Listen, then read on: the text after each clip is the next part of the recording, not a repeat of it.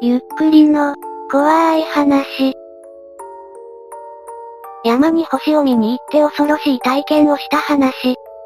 山は現代になっても人の手が入りにくい場所の一つ。昔から怪談や不思議な話の中でよく舞台として出てきます。山で恐ろしい体験をしたと語る男は何に遭遇したのでしょうか山に星を見に行って恐ろしい体験をした話。需要ある、てか、時間も経ったから、当時を思い出しながら書いてく。過去を思い出しながら書くという位置。興味を示す住人たち。ありがとう、あらかじめ言っておくが、オカルト的要素はほぼ皆無だ。3に返答する形でオカルトを否定します。数年前の話、俺はバイク乗りで、当時大学院の1年か2年だったと思う。俺は、写真も趣味で、バイクに乗っては近隣ではあるが、綺麗な景色を眺めたり、写真に撮ったり、星を眺めたりするのが好きだった。てか、今でも好きなわけだが、数年前、俺はバイク仲間、A とする、と、経験、帽子の峠の速度、上になっているところに、人が全然いなくて、天気によっては星と月、夜景、富士山が見えるという、素晴らしいロケーションがあって、そこに行こうという話になった。今、自宅警備員の俺にはタイムリーなスレ。自宅警備員、元いニートにタイムリーとかないだろ。その場所に行くのは初めてではなく、何度も行ったことがある場所、うまく説明できないのだが、県道が峠になっていて、そこから市道に分かれ、山の中ではあっても少し開けた場所になっているんだ。それで、俺たちの目的地は、その開けた場所、便宜上駐車場としよう、ではなく、その駐車場の左右の山のうち、片方は登山道、もう片方が目的地だ。そちらに、階段状になっていて、さらに山に登ることができる。そんで、5分ぐらいちょっとした傾斜の場所、階段も整備されている、を登ると、そこが目的の場所、完全に夜景と富士山が広がるんだ。めちゃめちゃ贅沢な景色だと思う。神奈川か。富士山が見える経験というと神奈川ですかね。あ、当然山の中だから、駐車場も目的地も一切該当はなく、自分たちで明かりを持っていかないと真っ暗な場所だ。問題の日も A と待ち合わせして、バイクで現地に向かったんだ。駐車場に着くと、エステマと商用のバンっぽいのが止まってて、エステマについてはエンジンがかかっている状態だった。そのエステマは、目的地に登っていく小道のすぐ脇に止まってた。まあ、場所が場所だけに、イチャイチャしたいカップルがいてもおかしくないので、俺たちはお邪魔にならないようそそくさとその脇を抜けて、星が見える場所まで登っていったわけだ。時間は深夜2時頃だったと思う。季節は夏で、駐車場の段階で天の川が見えるぐらい、晴れ渡った星を眺めるには絶好の日だった。そんで、頂上について、A は写真ではなく双眼鏡を持ってきていたので街や星を見ている傍ら、俺は三脚を用いて星や夜景をカメラに収めまくっていた。何度見ても感動するような綺麗な場所でさ、小一時間はしゃぎまくってたんだ。深夜3時を回っていたと思う。そろそろ帰るか、って話になって、ぼちぼち駐車場に下っていったんだ。恐怖になるが、明かりは一切ないので、自分たちが持ってる LED ライトが唯一の光源、足元を照らしながら、四つ湯で濡れた草で滑らないよう慎重に下っていく。間もなく駐車場に着く、となった時のことだ。まだエスティマがいる。今度はエンジンが止まっていた。エスティマは、山から降りてきた俺たちに背面を向ける形で止まっていた。1時間以上ここで、まあ随分と盛んなんだろうなんて下世話なことを思っていた。A が先行して降りていたわけなんだが、A もエステマに興味を持ったのか、盛んにライトを照らしていたが、そのまま抜けてバイクの方に行こうとしていた。俺も不審に思いつつも、エスティマを照らしながら背後に近づいた時、見てしまった。エステマの後部から後部座席の窓に向けてホースが伸びているんだ。イメージ的にはこんな感じですかね。ああ、なるほど状況把握したわ。うわー、うわ、うわうわ。事態を把握する住人たち、こっち系だとは思ってなかったようです。ちなみにこの画像はホンダがうちの車は二酸化炭素が少ないアピールのために作った広告らしいです。この車じゃこれで自殺できないので、持ち主はこの方法を選びました。いや、アメリカのホンダブラックすぎるだろこれ。さすがに本当にこれを CM にしたとは思いませんがね。真っ暗な山の中、自分のライトが照らし出した光景はあまりにも不気味で、血の気が引くとはこのことか、と生まれて初めて思った。ただ、思考停止になるわけではなく、むしろ恐怖に興奮しながらも、俺の脳はフル回転で事態の把握と対処を考えていたようだった。そして、一瞬で異常に気づいて俺は A に叫んだ。ええまずい、これ自殺だ。実は、A もライトで照らしている時にすでに気づいていたようだった。その上で、そそくさと逃げようとバイクに向かっていたらしい。俺が気づかないことを祈りながら、気づいたら、絶対に放置するような性格ではないことを知っていたからだ。しかし、やはり俺も気づいてしまった。そして、俺の叫ぶ声を聞いて振り返った A の顔も、心なしか真っ青に見えた。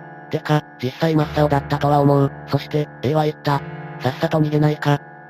決してそんな状況になって、逃げたくなるのは責められない、というより、もしかしたら俺らと同じ体験をした場合、逃げる人の方が多数派じゃないか。しかし、俺はそれを是とはしなかった。何言ってるんだ、消防を呼ばないと、中の人助からないかもしれないぞ。別に赤の他人なのに、首突っ込む必要もなくね。てか、絶対面倒なことになるから逃げようよ。今なら遅くないって、何も見なかった。それだけじゃないか。さすがにそれはできない。もし、面倒なことに巻き込まれたくないなら、最悪 A だけでも帰ってもらってもいいぞ。こういう場合って後味考えると通報した方がいいよな。冷静にはなれないだろうけど。そして、俺はおもむろに携帯を出した。見ると、駐車場でも電波は3本立ってる。さすが D 社、山の中でも使えるとはいざという時役に立つ。ちなみに A の携帯は S 社で、お約束通り県外だった。唐突にディスられる S 社、元井ソフトバンク。ちなみに私はドコモです。そして、A の静止もやむなく、俺はダイヤルした、119。119番です。火事ですか？怪我人ですか？あ、あの、い、今、ホースを排気筒から車内に引っ込んで、自殺を図っている車がいるんですが、排ガスで自殺を図っているということですね。消防はあくまで冷静だ。俺の同僚をよそに、まあ、当たり前なんだが、場所はどこですか？ここで積んだ？場所は分かってたけど、周りは山だし、何らかの施設を目当てに来てるわけではないから、うまく説明できない。え、えー、っと、県道〇〇号を何キロかなんかして、途中を曲がって上がってきた先なんですが、場所、うーん、ちょっと待ってください。何か目印になるものがあるか？そう言いながら、今となっては拙いライトを一生懸命振って、周りに何か目印になりそうなものがないか探した。さすがに A もここまで来て一人逃げようという気は失せたらしく、俺のやりとりを聞きながら色々協力してくれていた。周りを見渡すと、登山者向けなのか、その辺り一帯の山の配置や標高、ルートなどが書かれた木の看板があるが、肝心の場所を直接示すような表記はない。現在地、と書かれた場所を、周りの山との関係から一生懸命説明する俺。でも、うまく消防に伝わらない。その後も長々とやりとりをする1。しかしうまく場所は伝えられず、そのうち1のいる場所だと思われる、管轄の消防署に電話をつなげられ、そちらでも場所を伝えようとする。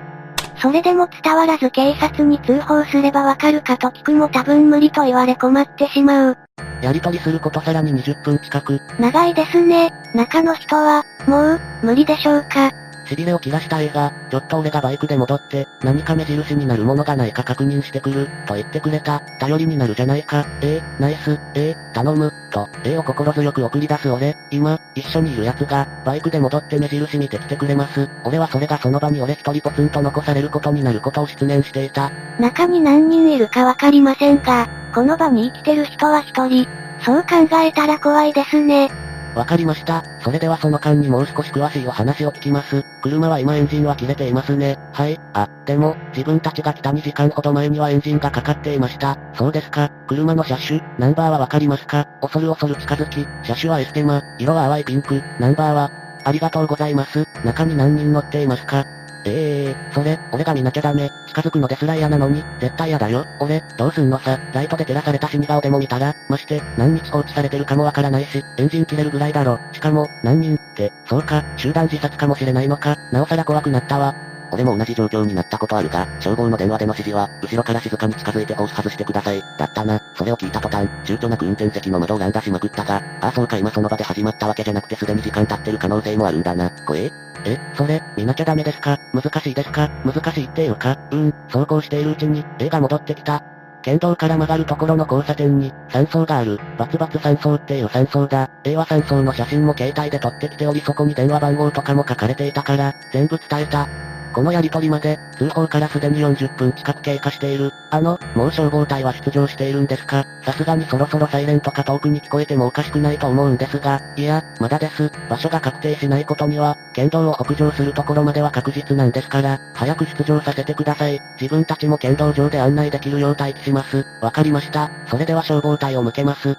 消防隊が出場だと、2回書いてあるから一瞬正しい使い方かと思ったぜ。これで、一通りの通報が終わった。県道の街灯の下でひたすら消防隊の到着を待つ。駐車場から車が降りてきたらどうしようとか、色々考えた。そして、県道で待機すること小1時間、やっと、曲がっている道の向こうから赤色灯がちらちら見えるようになって、いよいよ消防車が見えた。消防車1台、しかもおそらく指揮車っていうバンタイプのやつだけ、多分、先行隊で場所や状況を把握して後続の隊に伝えるんだろう。それが自分たちのバイクに向かってくる。それを見て、即座にバイクに飛び乗り、走ろうとした時、消防車から、運転手さん、運転手さん、ご案内いただける方ですね。大きく、ついてこい、と手で合図して、俺たちは走り出した。そして、駐車場に到着、消防車は、さっそうと俺たち2台のバイクの抜き去り、エステマに横付けする。そして、中から数人の隊員が駆け降り、エステマを取り囲む。さすが彼らはプロ、あれだけ見たくなかった車内も、何のためらいもなく覗いているあたりすごいと思った。そして、その中の一人が扉に手をかけた、開いた、鍵はかかっていなかったらしい。しかし、パリパリ音がしている。よく見たら開いた扉の上部にガムテープ、目張りもしっかりしていたらしい。ここから、また少しおかしなことになっていくわけだ。中から人が現れた。でかい、めちゃめちゃ大柄の大男だ。中の人が生きて出てきた。見つけてから結構時間経ってたけどよく生きてましたね。力が抜けて座り込みそうになりながら、ええー、と喜び合う俺たち。でも、様子がおかしい。何か消防隊員が慌てふためいてる。活動している消防隊員から聞こえた言葉は意外だった。お、おい、誰か、英語喋れるか。まさかの密入国？なんと、なんという展開。大男のはずだ。少し近づいてみると、190近い大柄の白人のおっさんだった。見るに見かねて、日常会話に毛が生えた程度ではあるが、全く英語喋れないわけではない俺は名乗り出た。白人のところまで連れてかれて、どのぐらいがすすったか聞いてもらえます二度目の罪、いきなりそんなこと聞くのなんて想像していなかったから、言葉に詰まる、なんて言えばいいの、ガスどれだけ吸ったかなんて、なんとか詰まり詰まりしながら英語にする、うまく伝わらない、消防隊員もそれが分かって、質問を変える、今体調悪いかどうか確認してください。英語で聞く、ノー、家族がいるかどうかを、英語で聞く、イエス。住所氏名などを、免許証はあるか、イエスと言って取り出す。住所を見ると東京都の某所の住所だった。住所が一致しているか、ここに家族がいるかも合わせて確認し、その旨を消防隊員に伝言。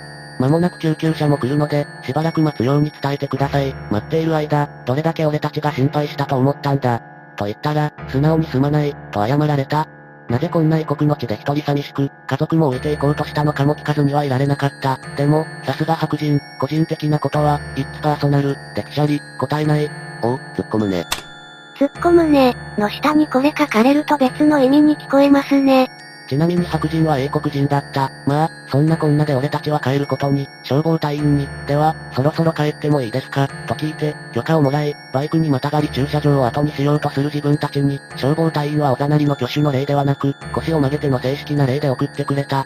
ふもとの市街地に着いた時は朝5時頃で、うっすら紅色に染まる富士山が綺麗だったよ。その後、あまりの非現実的な出来事で思った以上に体力を消耗した俺たちは、ファミレスで食事をとった後、家路に着いた。そんな俺たちのバイクは、人の命を救えたというかバッドエンドではなかったことからの解放感で普段より車体が軽かったのは言うまでもない。以上がことの顛末だ。見てくれたみんな、ありがとう。なんか質問とかあれば答えるよ。その後その人はどうなったの？警察や消防から何か連絡はなかった？新聞とかには載らなかった？一切連絡なし。死んでたら警察で調書を取られたりしたかもしれないね。とりあえずオツ、車から出てきたおっさんはどんな格好してた？普通にスーツ、エステマも比較的新しめで、金銭的に困ってる感じではなかったな。死ぬ時ぐらい綺麗な格好したいじゃん。にっこり。ぶっちゃけ私はバッドエンドだと思って読んでました。バッドエンド期待していたみんな、違ってすまん。でも、本当にバッドエンドだったら、こんなところに笑いながら書き込める自分は多分いないと思う。まあ、一話徳を積んだと思えば OK。何はともあれ大変だったな。大げさかもしれんがお前さんは人の命だけじゃなく、おっさんの家族も救ったんだ。それはすごいことだし誇れることだよ。こうしてスレは落ちていきました。もし自分が同じ状況に遭遇してしまったら、それを考えさせられるお話でした。まさか見つけた途端にすれ立てる不届き者はいませんよね。あ、でも隣人の部屋から悪臭とウジ虫が湧いてきたからすれ立てた人はいました。